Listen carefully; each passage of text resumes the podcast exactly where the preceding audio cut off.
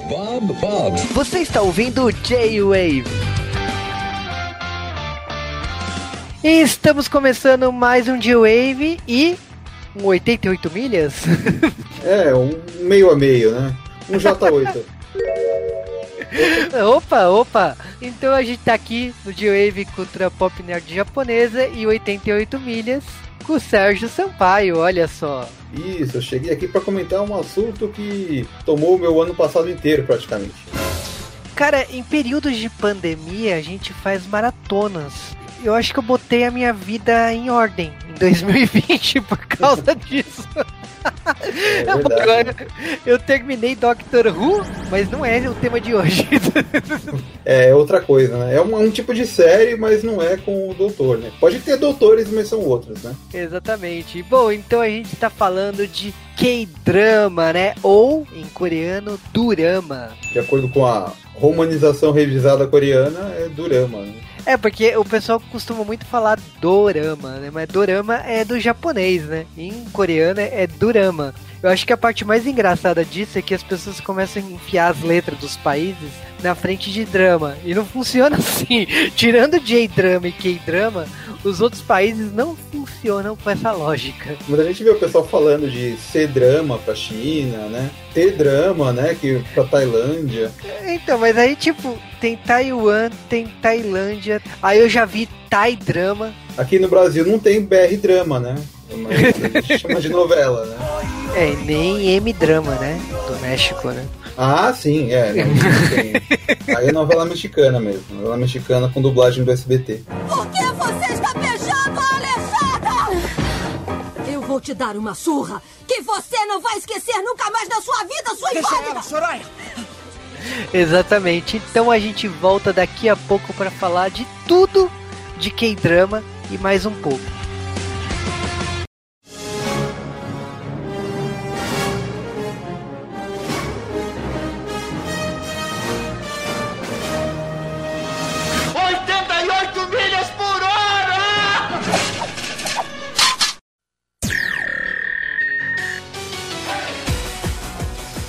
A gente já deu aí essa introdução sobre os famosos K-dramas, né? Como a gente tinha comentado, foi algo que eu voltei a assistir ano passado, né? Mesmo antes dessa pandemia aí, lá em janeiro mesmo, eu falei, vou voltar a assistir os K-dramas. E então eu assisti um monte de K-dramas, eu acho que o Juba também assistiu.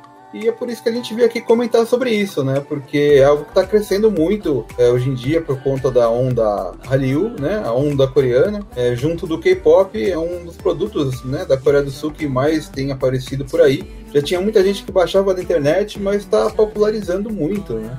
E no ano passado, o K-drama foi um dos conteúdos do Netflix, por exemplo, que mais cresceu. Isso tem muito a ver com o pessoal ficou em casa assistindo série e tal. Por isso a gente vai comentar aqui sobre esse crescimento, né? Exatamente. Assim, falar sobre K-drama, eu sei que as pessoas assistem há mais de 10 anos aqui no Brasil, seja por download, seja por site que postava, que teve alguns sites que chegava a passar licenciado mesmo, né, antes da época da Netflix. E teve agora a chegada dos streamings. A gente tem o de Dorama o Viki e, lógico, tem o acordo com a Netflix que fez que muito Dorama fosse lançado simultâneo na Coreia e no streaming, né? Que é uma coisa normal, porque em outros países também está acontecendo isso, de lançar simultâneo. Algumas séries americanas e canadenses também são lançadas assim, passa na televisão local e depois é lançado na semana seguinte no streaming. Então, o que está sendo feito com o K-drama não é muito diferente do que a Netflix está fazendo com os outros países.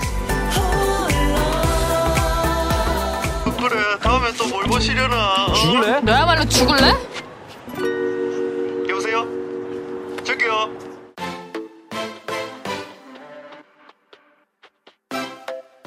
O K-drama ele surgiu na década de 60. As séries lá na, na, Coreia, a Coreia já era dividida em dois países e tudo mais, mas a gente tá falando de uma época que, assim, se focava muito em dorama histórico. É um país que eles gostam muito de uma época específica e contar de, de imperadores, de traição pelo poder. Então, é uma característica do dorama esse estilo de, de plot. E eles chamam de sagut. Eu nem É difícil fazer a falar. piada. Não é o doce, tá? Mas Sagu 사극. é o gênero histórico, né? A gente tem um pouco disso num dorama de zumbi, que ele mistura essa ideia de trazer doramas históricos com a ideia de zumbi do sucesso atual da Coreia, né? Que tem na Netflix, inclusive, né? Essa série. É Kingdom, né? Isso. Esse estilo que eles usam, né, para fazer essas séries mais históricas, né? Ou ela é baseada em algum personagem histórico mesmo, ou ela é baseada em algum momento que aconteceu naquela época antiga, ou então eles usam esse momento histórico como pano de fundo para criar uma história nova por cima, né? Aí eles criam algum personagem que não existiu, faz alguma coisa mais fantasiosa tal, né? A diferença maior dessas produções é que tem muito mais episódios do que uma série normal que a gente está acostumado a ver hoje em dia que tem 15, 20 episódios por aí, né? Assim, as séries coreanas, nesses primórdios aí, tinham 200 episódios, era uma coisa bem BR, podemos dizer assim. E aí o tempo fez que as séries coreanas se adaptassem a um modelo próximo de seriado americano de temporada. Então, 12, ca- 24 episódios. A duração dos episódios coreanos é de uma hora, às vezes uma hora e dez, uma hora e vinte. Só que assim, existe uma diferença. Ah, Aqui no J-Wave, no caso, a gente já fez podcast sobre J-Drama e já explicamos que J-Drama é baseado em, nas estações do ano. Na Coreia não existe isso das estações do ano. As séries vão estreando tem espaço para dorama na TV a cabo, tem espaço para dorama de celular, já faz uns 10 anos que tem esse tipo de produção, e tem né, dorama para televisão tradicional, TV aberta. Então, tipo, tem para todos os gostos aí. Lá é exibido dois episódios de cada drama na semana, assim. Normalmente passa em duas noites seguidas, né? Tem um horário que, tipo, de tarde, assim, que eles passam. Aquele vale a pena ver de novo, né? Onde eles reprisam os que deram mais audiência. E tem aquele horário um pouco antes, assim, começo da noite, que é onde eles passam os dramas que são diários, né? Esses que a gente tava comentando, né? Que chega a ter 200 episódios e tal. Mas é, atualmente esses dramas, né, de 200 episódios, não tá acontecendo muito, não sei se é por causa da pandemia, mas reduziu um pouco. Mesmo assim, lá do começo dos anos 2000, eles fizeram muito sucesso, né, esse estilo. Foi a partir deles aí que o crescimento aí da, da Hallyu veio meio que desse começo aí, né. Sim, eu, é, como a gente falou de doramas históricos, uma coisa que a, a televisão coreana começou a inserir para quebrar esse esse clichê né, de tantas produções históricas, porque, por exemplo, um dos símbolos mais importantes da Coreia é o Sejong, que foi quem criou a escrita coreana, né, o Hangul, 한글, e é uma figura bem explorada nas produções coreanas. E aí a gente tem essa linha de criar personagens, de criar coisas diferentes aí e começou a criar romances, fantasias, e aí a gente vai para doramas mais atuais, até porque eles perceberam um momento que o público jovem não se identificava com os doramas, então eles começaram a trazer as produções pro período atual, para atrair esse público jovem. Então teve uma série de mudanças aí que fez com que o dorama ganhasse as características que a gente conhece hoje em dia. No Brasil, especificamente, na América Latina e tal, é, é um momento bem específico. A gente começa a ver produções de 2005, 2008, 2010 que começam a chegar no Brasil, seja oficial ou seja não oficial, como My Name is Ki- Kim Sang-soo, Full House, são produções que começam a fazer sucesso entre o público de K-pop, o público que gostava de J-drama e, e começou a conhecer K-drama. Foi um momento que a gente viu esse tipo de produção. E se você olhar para essas produções dessa época, são todos doramas de contexto atual. São romances, normalmente personagens adolescentes ou na faixa dos 30 anos. É uma característica que chegou no Brasil aí naquela época e acabou se fortalecendo depois com os serviços de streaming e tudo mais. Lógico, as produções históricas vieram junto nisso, mas foi uma consequência. O que fez sucesso com o público aqui do Brasil foi as produções que se passam no mundo atual, né? A gente tinha muito desses sagos 사극, Mas a partir dos anos 2000, mais ou menos, eles começaram a encurtar. Eles passaram também a fazer dramas que passam em período histórico, mas que tem menos episódios, sabe? 15, 20 episódios. Então, esse formato aí de ter poucos episódios acabou funcionando bem, assim. E uma coisa importante é que difere, né, das séries americanas é que não é feito para durar anos e anos, né? Eles fazem um roteiro que vai ter uma temporada, né? Uma ou outra série pode acabar tendo uma continuação, pode acabar tendo outra temporada, mas né, eles não, não têm essa tendência de esticar muito. E essas séries feitas para adolescentes, hoje em dia, né, eles acessam por aplicativo em celular, no YouTube. Os episódios têm tipo uns 10, 20 minutos, mais ou menos. E mesmo na TV eles tentam adaptar isso. Por exemplo, eu assisti ano passado a série Tempted. E ela, diferente dos outros dramas que tem uma hora, ela tinha meia hora cada episódio. Era um tempo mais curto, que é para o público mais jovem não perder o interesse. Ela tinha personagens adolescentes, tinha uma trama adolescente, né? E era voltado para esse pessoal mesmo, né? E outra coisa que eles fazem para trazer o público mais jovem é na trilha sonora colocar músicas de K-pop ou mesmo gravar músicas exclusivas com astros de K-pop para tocar no drama, né? E depois fazer o pessoal que é fã desses idols, né, comprarem a trilha sonora, né? Uma coisa que é interessante entender sobre a estrutura do, do drama é que olhando para a estrutura de produção, primeiro, as músicas originais de, de séries coreanas começaram nos anos 90, então tipo até então não eram criadas exclusivamente para séries. Lógico, tem o K-pop na, na série, mas a música instrumental criada para os personagens, isso é uma característica das produções coreanas e veio nos anos 90. E outra característica que assim, a gente sempre fala que os países da Ásia são um pouco machistas, né? E aí para você ver com uma ironia, nos doramas coreanos, 90% dos roteiristas são mulheres. Então, tipo, é importante ver o sucesso das mulheres na hora de escrever novelas lá na Coreia. Isso também não se resume só a novela, mas a gente fala de webtoon, de, de outras produções na Coreia de mídias visuais, mas que, principalmente nas novelas, a gente tem essa grande porcentagem de mulheres escrevendo produções. A gente meio que não falou dos estilos, né, dos gêneros que são conhecidos lá, né? Tem ação, tem os históricos, tem escolares, que é um público mais jovem, tem os médicos, né, que normalmente são aqueles dramalhões e tal, no hospital. Tem os de advocacia, sobre julgamentos, né? E também tem alguns de terror cômico, assim, né? Que é aquela coisa meio bizarra, assim, que faz sucesso por lá.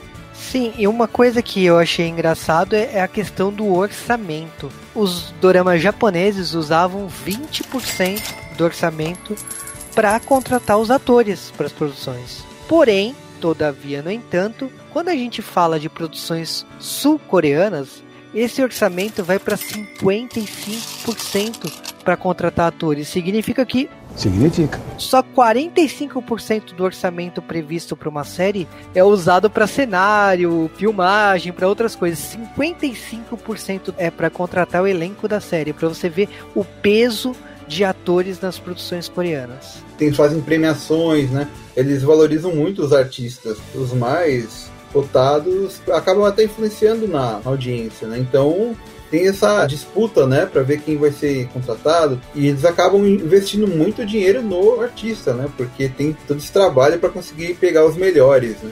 E assim, a gente tem essa parte de orçamento, mas também tem os patrocinadores, né, quando o orçamento acaba, eles, canais têm que procurar patrocínio para poder pagar todo mundo, né? E é por isso que quando termina os episódios, a gente vê um monte de patrocinador, assim, de logo embaixo da tela, né? Eu acho que também uma coisa importante para falar é que, assim, a Coreia, nesse momento que ela se consolidou em criar um modelo de sucesso nas produções localmente, ela começou a exportar. E aí, essa exportação veio com várias peculiaridades, porque os doramas começaram a ser exportados para a Ásia, começaram a ser exportados para América. E aí, tipo, a gente tem nesse momento produções que ganharam nomes em espanhol, por exemplo, nas Filipinas, para ser fácil assimilar, porque nomes coreanos de repente são difíceis de entender por lá. A gente começou a ver um caminho que inclusive chegou aqui, que a gente tem o dorama A Lenda, que passou no, na Rede Brasil e recentemente na Loading, que também ganhou nomes em não em espanhol, mas nomes próximos aí dos nomes em coreanos para ser fácil de memorizar os personagens deles. Então, são características, são métodos que a indústria coreana encontrou pro sucesso das suas produções fora do país, né? Tem muito disso, né? Você vai pesquisar sobre um K-drama, você encontra uns cinco nomes diferentes, né? Principalmente eles colocam é, nomes em inglês, né? Para poder ficar mais fácil de achar. É um nome que não é exatamente a mesma ideia do nome original. Eles tentam colocar alguma coisa que se aproxima, assim, que é fácil de lembrar, né? No caso desse drama que tá passando no Load, é, o nome dos personagens muda um pouco, né? Não sei se também é por conta da, de dublagem, que fica mais fácil de falar, né? Porque os nomes coreanos não são tão fáceis de você entender de primeira você vai ouvindo e você vai acostumando a forma como eles falam, né? Ou como é escrito da forma romanizada. Exatamente. E aí o que que aconteceu? Uma coisa que hoje eu vejo muito na Ásia acontecendo é o remake dessas produções em cada país. Então você vê assim, na Tailândia os K-dramas fizeram tanto sucesso que aqueles doramas lá de 2005 a 2008 começaram a ganhar remakes por lá nos últimos anos e todos aqueles doramas Full House, My Name Kim Sansou, a gente vê todas as produções ganhando remake por lá, como também nas Filipinas. Eu acho que esse é o caminho que vai acontecer em outros países fora da Ásia. Porque lá foi o primeiro nicho da exportação de doramas. E aí a gente tá vendo esses remakes por lá. Como também acontece no Japão. O Japão, o dorama que fez mais sucesso, que abriu a porteira por lá, foi o, o Inter Sonata, que passou inclusive na Fuji TV. O sucesso foi tanto que virou anime.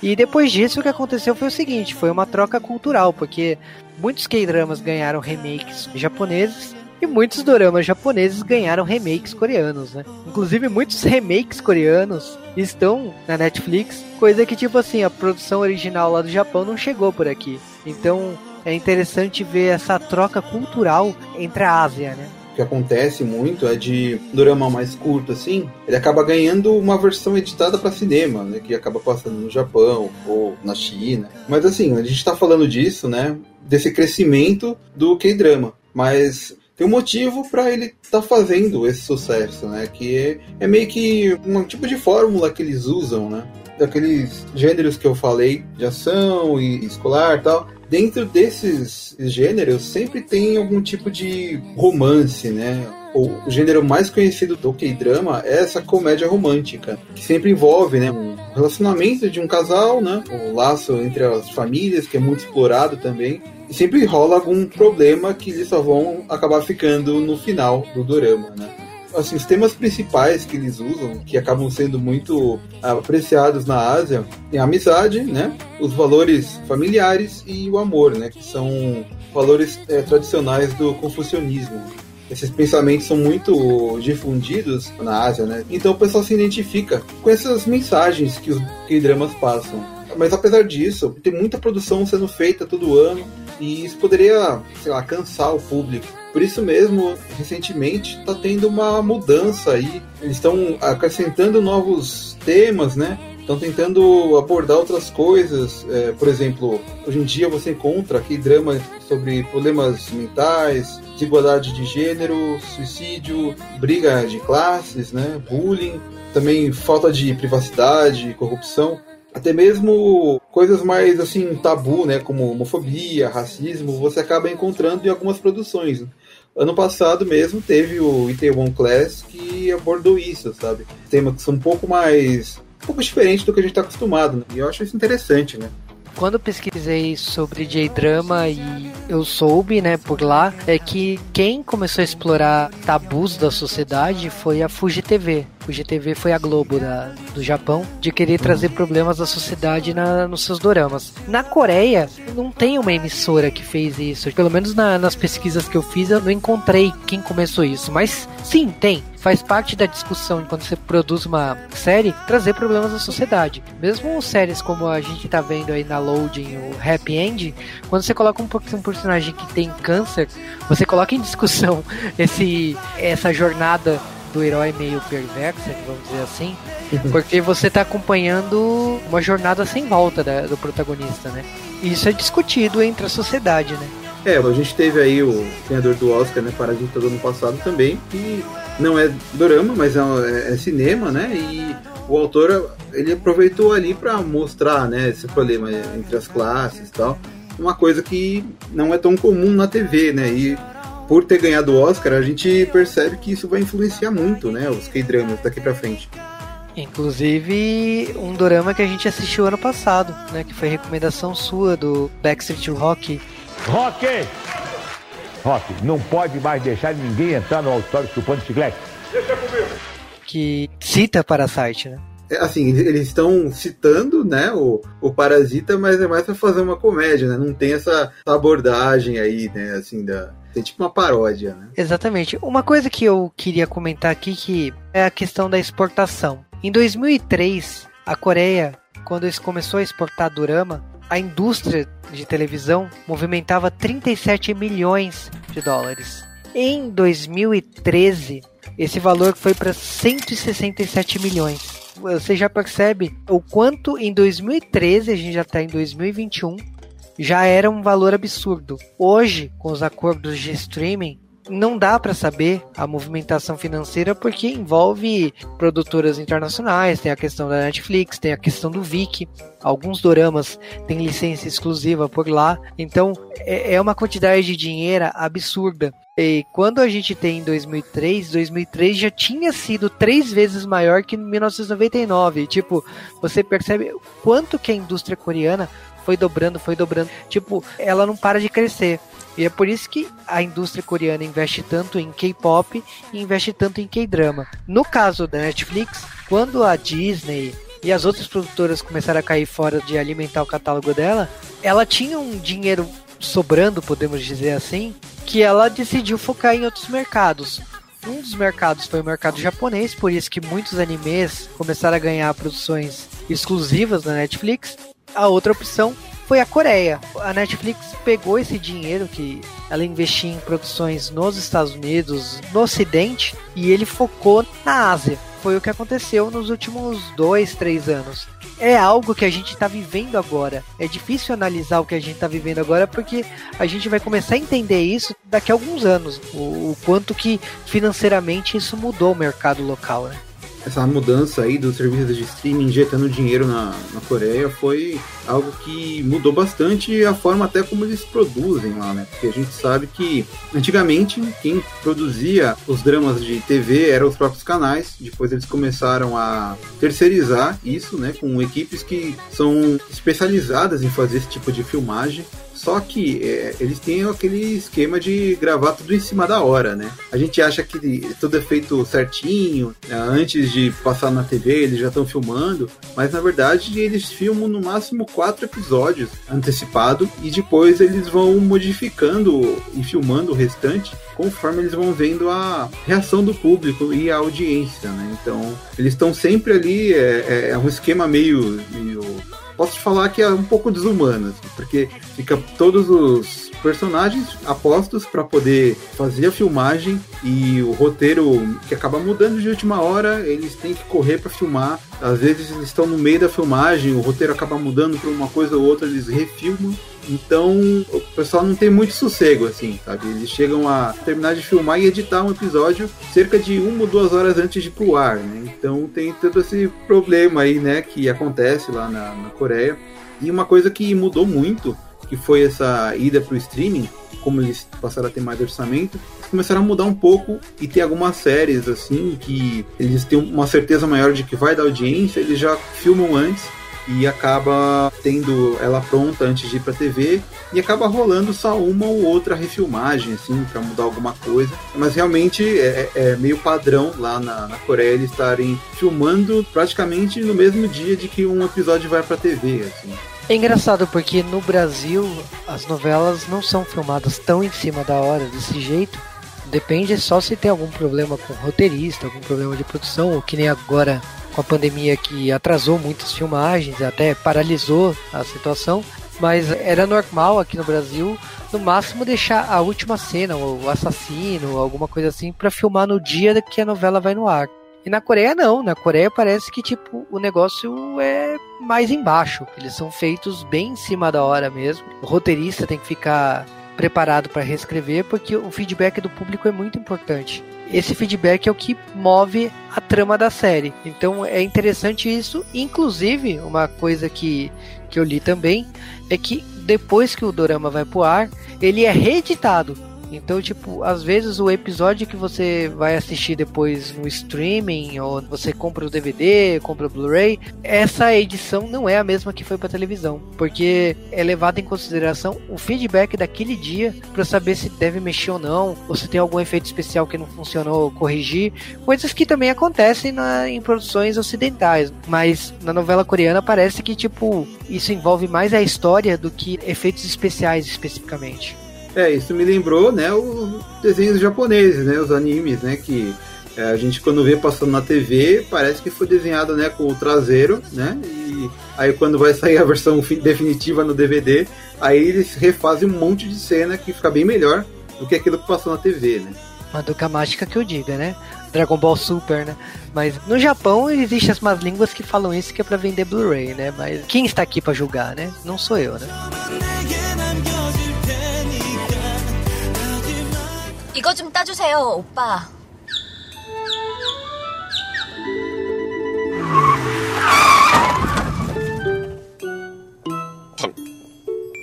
방금 뭐라 그랬지? 저 이거 좀 따주시라고요, 오빠가. Bom, agora que a gente falou a base dos K-dramas, eu gostaria de perguntar pro Sérgio qual que foi o seu primeiro K-drama? Assim, bom, vamos lá. Primeiro eu vou contar por que eu baixei o K-drama, né? E na verdade foi por. Ah, vou baixar, foi isso. Now the world don't move to the beat of one drum.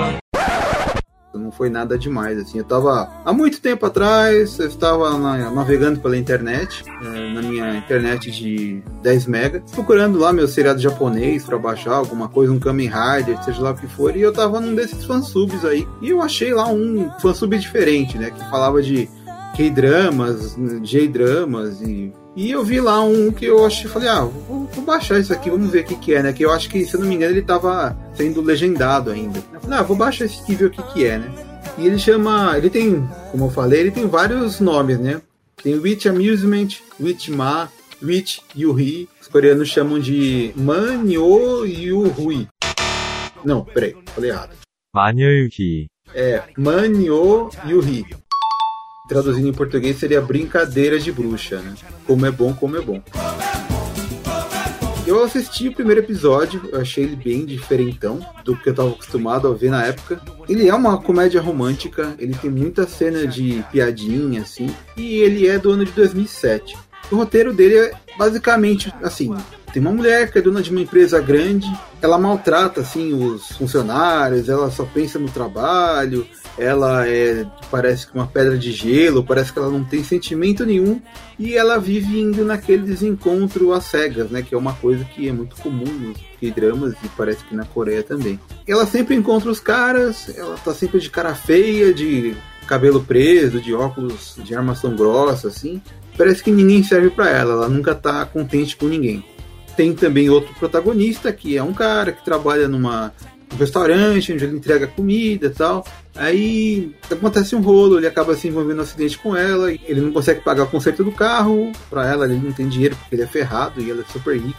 E no fim das contas, ele meio que acaba virando um, um servo dela, assim. né? Ele vira um empregado, ele começa a trabalhar na casa dela porque ele estava tentando procurar emprego para trabalhar no restaurante, para ser um cozinheiro e tal.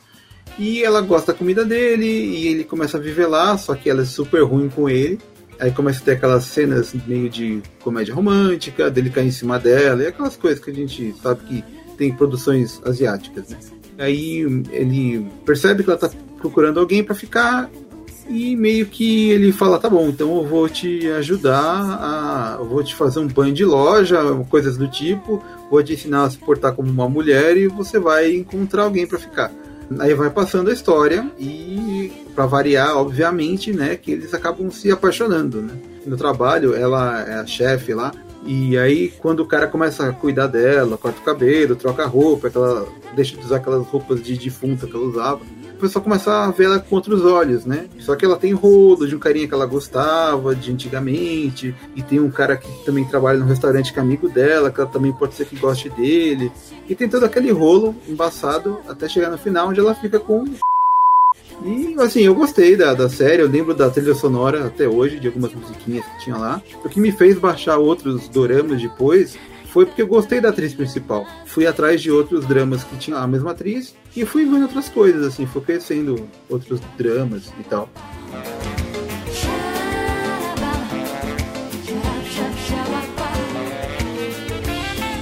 No meu caso aí, o meu primeiro K-drama, né, foi o My Name is Kim Sansu.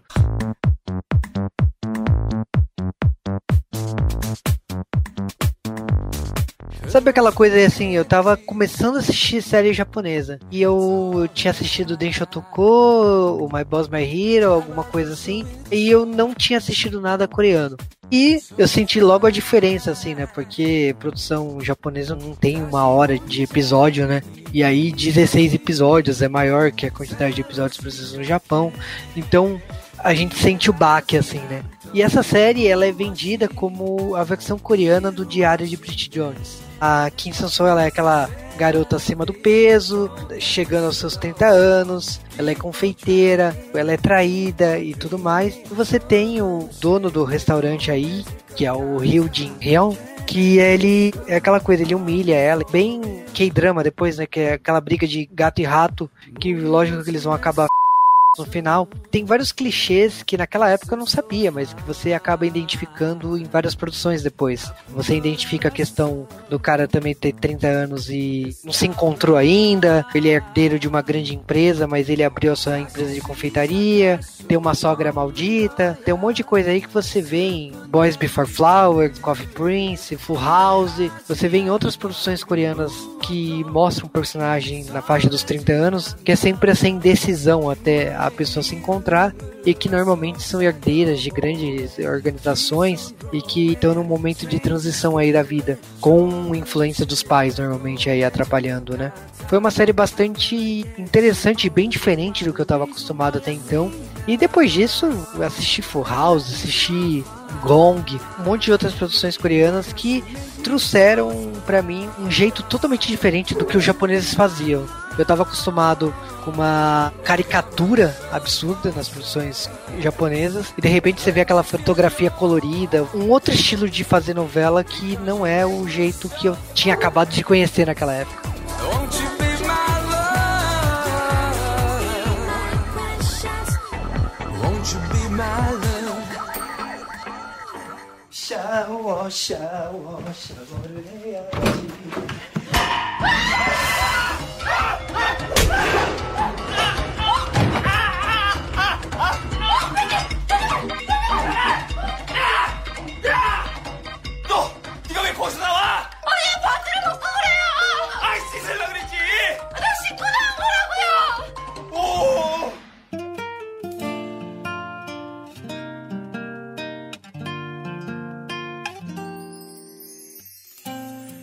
a, linguagem é bem diferente, né? Essas séries elas têm assim um- uma forma de abordar o amor diferente, né? É uma coisa mais puritana. Você não vê o pessoal se pegando na cama, como a gente está acostumado com novela brasileira. Eles fazem uma tensão assim tão é, entre os personagens com um diálogo e só assim o fato de um personagem pegar na mão do outro, você consegue perceber o relacionamento entre os dois, né? Você vai ver no máximo assim eles se beijando com um selinho, né? Nem beijo de língua não é muito comum nessas produções.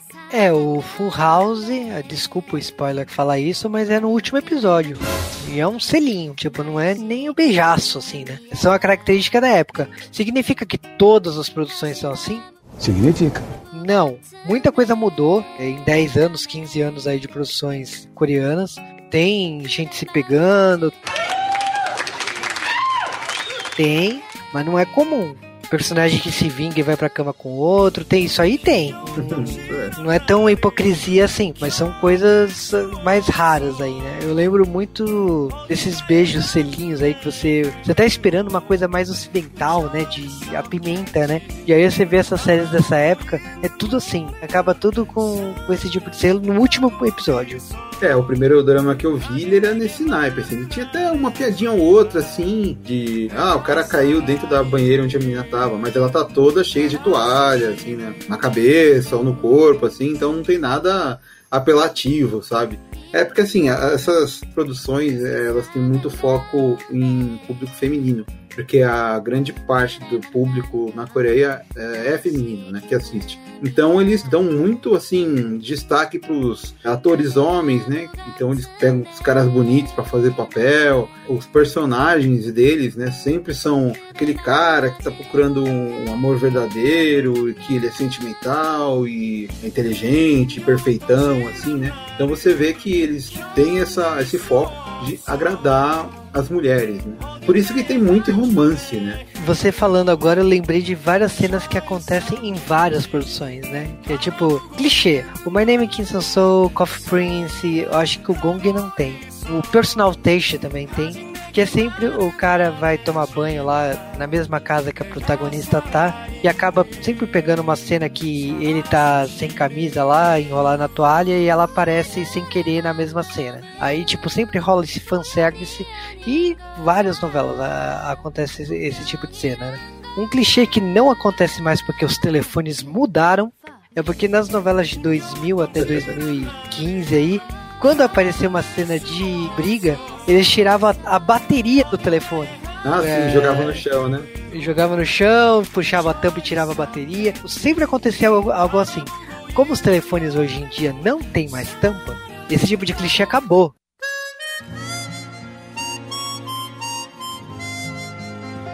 Mas que era uma coisa normal, era normal. É verdade, né? Uma coisa que eu preciso comentar é que tem a minha tríade aqui de atrizes que eu gosto, dos que dramas que eu sempre pego para assistir coisas que elas fazem, né? Eu comentei o It Amusement, que é com a Hangain, ela fez muita coisa no passado, mas depois que ela trocou de agência, ela apareceu pouco, assim. Ela tá naquele é, Lua que Abraça o Sol de 2012, que é uma das mais conhecidas daquela época, né? Que teve bastante audiência. Foi a penúltima que ela fez, depois ela fez um agora recentemente, em 2018, e eu não vi mais, assim, sabe? Ela tá um pouco sumida aí. Eu não sei se é porque ela não quer atuar, realmente eu não sei o que aconteceu que ela deu uma sumida. A outra é a Randimin, uma é Hangain, outra é Handimin, muito parecido o nome. Ela também, essa daí, nossa, ela faz, fez um monte de, de dramas, assim, né? Desde começo dos anos 2000 ali, ela tem um monte de drama. Eu acho que o que eu mais vi foi dela, assim. Então, o primeiro que eu assisti dela foi o Rooftop Prince. Depois eu fui procurando outros tal. Eu vi que ela participou daquele Isan, que é um drama histórico, que tinha 77 episódios e eu assisti com legenda em inglês mesmo, porque gostei da história. Aqui tem coragem. Coragem tem e depois que aconteceu, né? E por último, tem a Kim Yoo Jung, né? Ela tá aí no Backstreet Rookie. Ela participou também lá do Alô Que Abraço Sol, mas ela, na época, ela ainda fazia papel pequeno.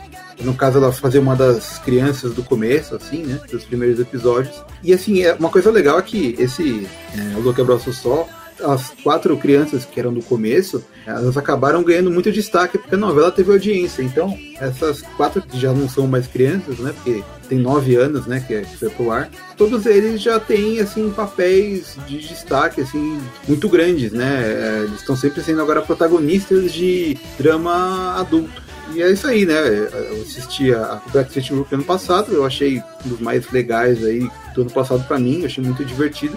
E essa é a terceira das três atrizes que eu mais gosto. Então a gente eu vou acabar ficando com o elenco masculino, né? Então vamos lá, né? O ator que eu acabei conhecendo por causa, olha só, hein, de Coffee Prince, mas eu acabei reencontrando em Train to Busan, que é o Gon Yeon, eu assisti algumas produções dele, mas assim, foi Coffee Prince que foi aquele clichê, ela é demais, né? Da garota se disfarçar de homem e tudo mais. A cara começa a ficar gostando dela como homem. É, é comum também uma porrada de, de drama. Então, ele é um. O outro o Sérgio vai zoar, né? Mas é o Park Bo-gum que é, Reply 1988, né? Acabei gostando muito dele. Depois a é, Record e outro que eu esqueci o nome agora em português é Passarela dos Sonhos da Netflix. É, aliás, eu percebi que ele evoluiu bastante de um dorama pro outro, então normal aí é, começar a gostar da evolução dele, né? E aí é, ele é o cara bombástico, né? Como já dizia o meme, né?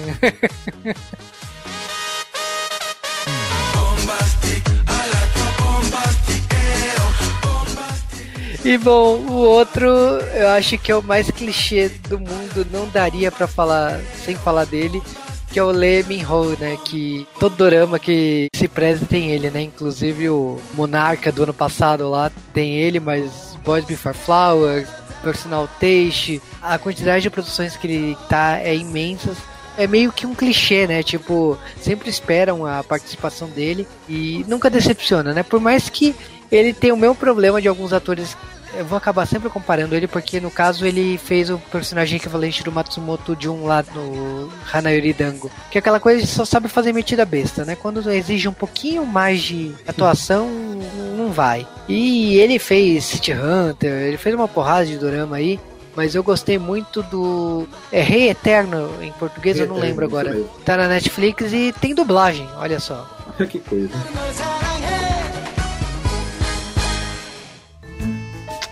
기다릴게. 으, 그만해 뽀뽀 좀!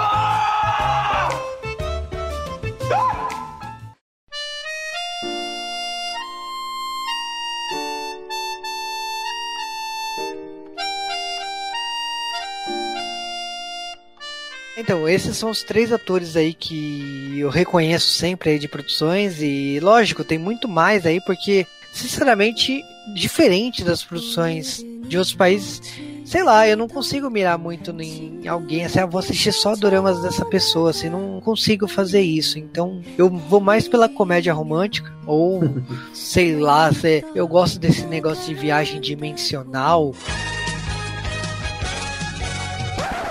ou quando toca nesse negócio de monarquia, mundo alternativo e como o Rei Eterno é assim. Então eu acabei indo pelo foco dos plots, não tanto pelo elenco em si. Mas lógico, quando você vai ver lá a novela e reconhece a pessoa, você, ah, beleza, vai fundo. O Passarela dos Sonhos foi assim, eu vi lá o Parque Bogum lá, eu olhei e falei assim, conheço você de algum lugar. Ah, é do Reply 1988. Ah, então vamos, vai. Então foi, é assim meus critérios de escolha, né? Tinha a menina do Parasita lá também, né?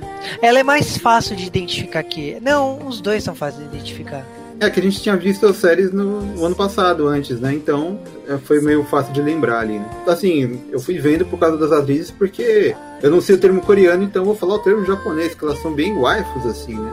Mas essas que eu falei, é, eu gosto do trabalho delas, eu vejo que elas conseguem fazer vários tipos de papel diferente, né?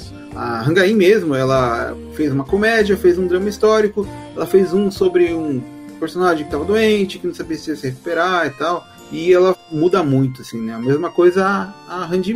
Só que no, no caso, a Randimin, eu, eu costumo zoar, brincar assim, que ela, ela, ela tem uma aparência muito mais jovem do que da idade dela. Então eu falo que ela é a pegadora de novinho, porque ela sempre faz par com os caras que tem, tipo, 5, 6 anos a menos do que ela, assim, né? Até no último que eu, saiu ano passado, que foi Noite de Primavera, ela faz par com um cara que é tipo um farmacêutico. Ele tem muita cara de novinho, assim, né? E os dois estão na fase dos 30 anos. Só que ali você já consegue perceber um pouco que ela é mais velha que ele, sabe? Mas até que passa um pano. Assim, eu só queria fazer um, para os atores masculinos, fazer aí uma menção honrosa pro Sung Dong Il, né? Que ele é o, o repai, né? do Reply, ele também é o repadre. E ele estava no primeiro drama que eu assisti, porque ele era o, o secretário da mulher ruim lá que ninguém gostava, sabe? Ele trabalhava com ela e fazia as vontades dela. Desde aquela época que ele tá lá, né? Ele ainda não fazia barulho de cabra quando fazia piada. Mas eu acompanho ele desde, né, desde o meu primeiro drama. E ano passado eu vi cinco dramas seguidos que tinha esse ator, né? Então eu tenho que botar ele aqui como menção honrosa. É que naquele dorama ele era re jovem. Mas enfim, a piada horrível, Nossa horrível. Olha a convivência que ele faz, meu Deus do céu. Jesus. Jesus Christ. Gene Splice! piada horrível. Aliás, é bom explicar, né? Que esses mé que a gente sempre ouve aí nos podcasts da vida, no WhatsApp, tem gente que ouve gemidão, né? A gente coloca uns bezerros, uns, uns pássaros. É uns negócios aí na, nos grupos dos amigos, né? E aí a gente não, não, explica o que, que é, vem da onde? Vem de reply, né? Porque reply é uma, é uma vida, né? Literalmente, né? Mas é. é uma trilogia aí, né? Muito importante aí para os K-dramas, né? Muito influente aí, né? Exatamente. Eu acho que o Reply ele tem uma história muito importante que vale ser contada e não vai ser contada aqui, então toma essa. Mas é. Porque o, o Reply ela tem a questão de se passar nos bastidores da Coreia, né? Nos anos 80, nos anos 90, mas principalmente de passar nos bastidores também da origem do K-pop. Então, ela tem sua própria história, mas ela tem um, um sabor especial de você entender o que está acontecendo na Coreia naquela época. Então, é, vale atrás por isso. E a gente vai falar disso em outros lugares aí no futuro. Verdade, né? O que chama atenção no Reply é que ele volta no passado e ao invés de voltar lá na era Joseon, lá que é a mais usada, eles retornam para um passado recente. E o diretor Shin Won-ho, ele começou lá no 97, foi para 94, foi para 88, e ele continua seguindo essa ideia de voltar ao passado para mostrar alguma coisa atual. Então, ele evoca aquela época, ele usa as coisas que acontecem naquela época e cria uma história por cima, né? E acho que é por isso essa nostalgia que está fazendo tudo que ele produzir é, ter muita audiência. Apesar de, de passar em TV fechada por lá, a audiência é muito grande, assim, né? O que está abrindo caminho para ele continuar produzindo. E ano passado a gente teve o Hospital Playlist, que veio depois do Prison Playbook, e aí ele já tá, esse já é o quinto, né? Quinto drama dele, e parece que para esse ano a gente vai ter uma temporada 2 aí do Hospital Playlist, espero que tenha, porque ele sabe muito bem trabalhar assim a vida cotidiana dos personagens dele são interessantes, né? A gente acaba gostando muito de acompanhar, né? É, uma coisa que eu me sinto atraído pelos K-dramas é que, assim, olha só entregando a idade, né? Estando na faixa dos 30 anos, eu, eu gosto de produções que focam na idade, na minha idade. Então as produções coreanas normalmente focam nessa idade. Ou finalzinho dos 20, né? 28, 27. Então você vê produções que trabalham muito personagens nesse momento e normalmente eles estão perdidos na vida, sempre é isso. Então eu gosto dessa, dessa característica da, das produções coreanas. Mas para datar mesmo, para falar que tipo assim, olha, vocês esqueceram, não tocaram no assunto, a gente tem que falar de Pousando no Amor, né? Crash Crash Landing on You, ou Saragi Bu Shak. É uma novela que a protagonista acaba caindo na Coreia do Norte. Ela foi a terceira maior audiência da história dos doramas lá na Coreia do Sul. E que esse ano, olha só, fofoca, em capricho, né? Os dois protagonistas. Os dois protagonistas começaram a namorar, né? Coisa raríssima, né? Então aconteceu e virou manchete, virou manchete. não? Não? Ah, falamos junto. Tá preparado as piadas aqui. É, exatamente. Mas o Pousando no Amor foi uma história sensacional por mostrar uma Coreia do Norte realista, né? Teve muita gente na equipe que contribuiu para mostrar um, um, lugar que não fosse uma piada, né? Normalmente as produções sul-coreanas, quando mostram a Coreia do Norte, é meio galhofa, né? O Pousando no Amor, às vezes, tem uma galhofada ali no meio, mas vamos dizer que uns 70%, 80% ali mostra uma Coreia do Norte mais palpável. Então, gostei disso porque faz com que você torça pelos personagens da Coreia do Norte em diversos momentos. E é uma produção que está na Netflix e que fez esse sucesso todo na Coreia e que vale a pena assistir.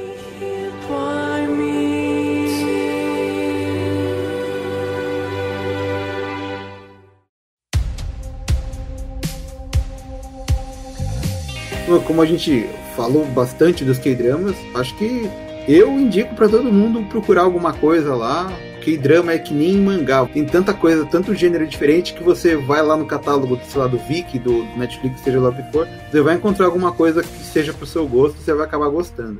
Exatamente, porque, primeiro, o Dorama tá muito fácil de assistir. Eu acho que vai chegar um momento que vai estar tá no Globoplay, vai estar tá em outros sistemas de streaming muito facilmente aí de se encontrar. Como a gente já comentou, tá na televisão aberta. Eu acho que assim, nunca teve tão acessível para assistir K-drama. Então é só escolher o gênero, ou o elenco, ou ator, ou atriz que você gosta para ir começar a assistir. É aquela coisa, senta e aguenta, porque é uma hora e não é fácil. Mas a gente vai lá, firme e forte, e a gente consegue, né? Reply que o diga. Reply, olha, meu Deus do céu. Esse diretor aí, ele foi ganhando prestígio. Aí no primeiro tinha meia hora, no segundo tinha uma hora e dez, no terceiro ele tá com uma hora e quarenta de episódio. O cara amalucou-se, né? Mas, é, é, mas a história é boa, pelo menos. É, o Reply 1988, cada episódio é, é um filme de duas horas. É tipo Sherlock da BBC. Só que a diferença é que Sherlock era quatro episódios por temporada, coisa do tipo, né? Você chega no Reply, nossa senhora, é uma, é uma porrada. É uma porrada na. Quem diria, quem diria que um dia, um K-drama, eu fosse ver a professora Helena. É, então. São coisas que a gente tem que segurar aí, que a gente vai falar disso depois. É verdade, é verdade. Na verdade eu não vi, eu vi meio borrado, mas eu identifiquei. Também tem um motivo de estar tá borrado. Direitos É. autorais. É, não, ela não tá pelada, gente. Ela não tava pelada. Ela tava com a roupa da escola, tava com aquele lacinho na cabeça, mas tava borrado. Mas tava quadriculado lá. Não rolou.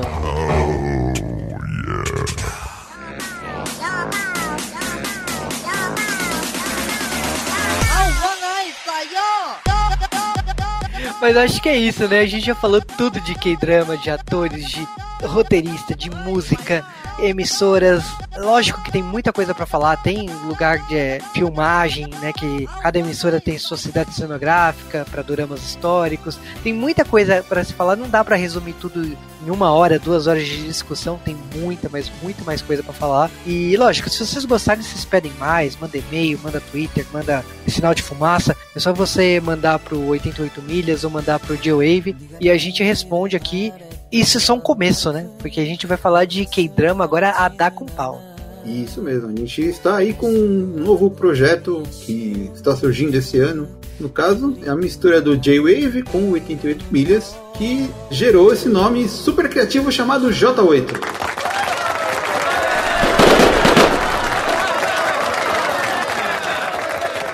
Ou J8, ou J8. O que você prefere, Juba?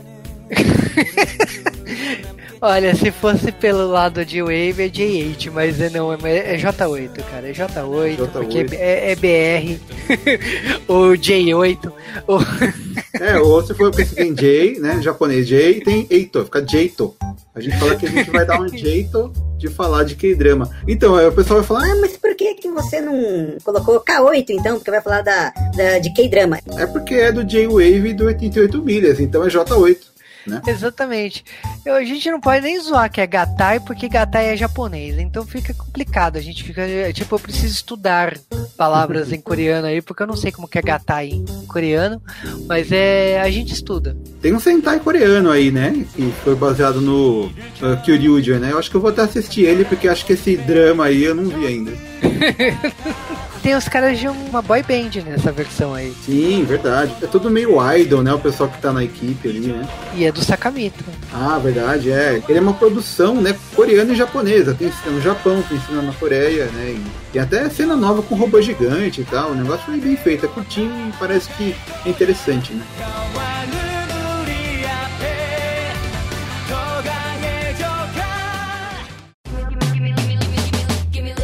É uma coisa, a gente falou de idol, né? Como eu tava falando, né? Indicando pro pessoal assistir. Pra quem nunca viu nada e que gosta de K-pop, esse ano agora a Jisoo do Blackpink vai estar num K-drama aí, né? Snowdrop, que vai estrear da metade do ano pra frente. Então, quem segue ela já deve estar sabendo, né? Mas mesmo assim, quem é do K-pop, gosta de BTS, quer ver o, como os idols se saem dentro do- dos K-dramas, tá aí uma indicação Snowdrop nesse ano. Exatamente, né? Então tá aí as sugestões. E bom, agora é o momento do jabá, né? Então, Sérgio, fala aí do 88 milhas. 88 milhas, um site que fala sobre cinema, games, às vezes fala de tokusatsu também. Tem alguns K-dramas que a gente comentou lá, Dream High, por exemplo. Faz um pouco de tempo que a gente gravou, mas tá lá nossas opiniões. Podem acessar lá.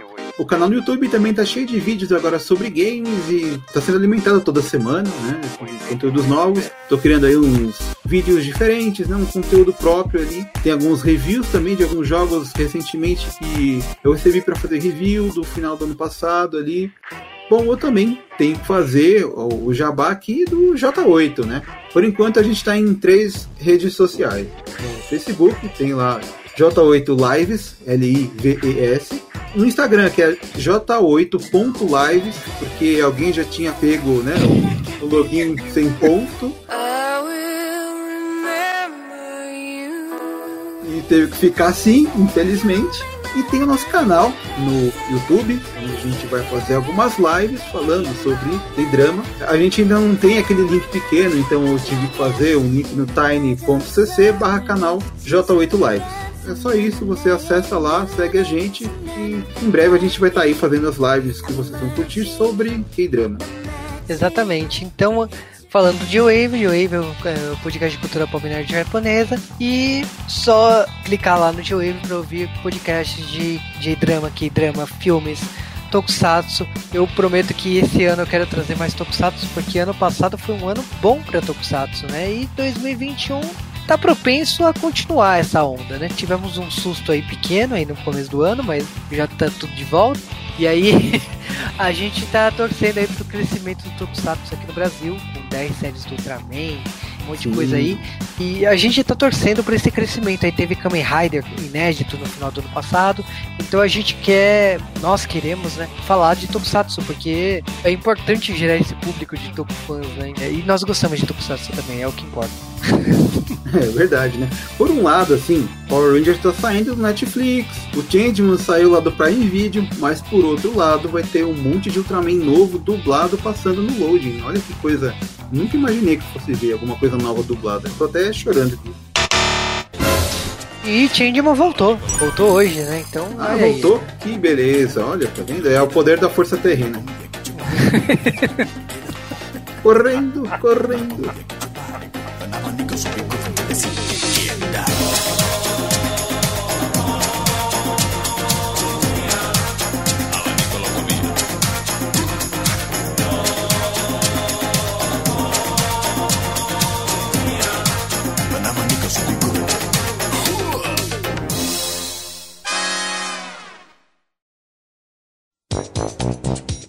Temos tá aí uma indicação pra. Eu falei ano que vem, esse ano.